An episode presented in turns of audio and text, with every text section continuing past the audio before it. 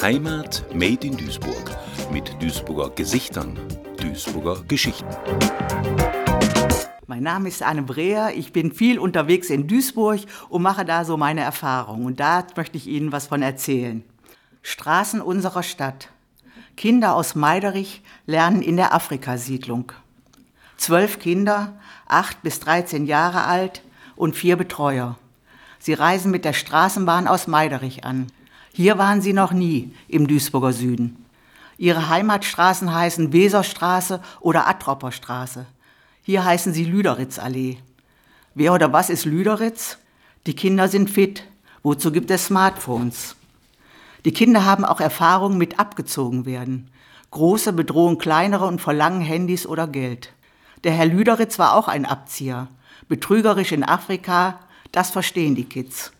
Da muss man sich wehren oder Hilfe holen. Schlecht, wenn die groß und viele sind und stärker.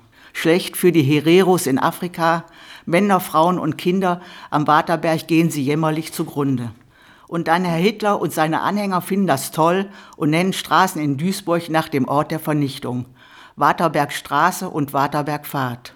Peinlich für Duisburg. Bis heute heißen die Straßen so. Aber wen interessiert das schon? Doch, uns interessiert das und die Kinder. Sie stellen viele Fragen. Zum Glück gibt es die Mandela-Straße bei den neuen Häusern.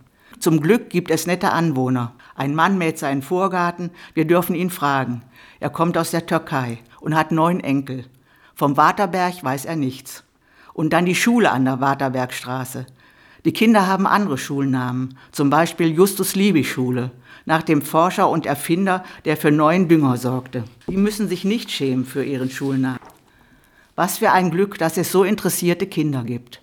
Interessiert und feinfühlig und aufmerksam auch auf die kleinen Dinge kleine Spinnen, Ameisen und halbtote Regenwürmer, die sie ins Gras betten und sorgfältig mit Gras zudecken.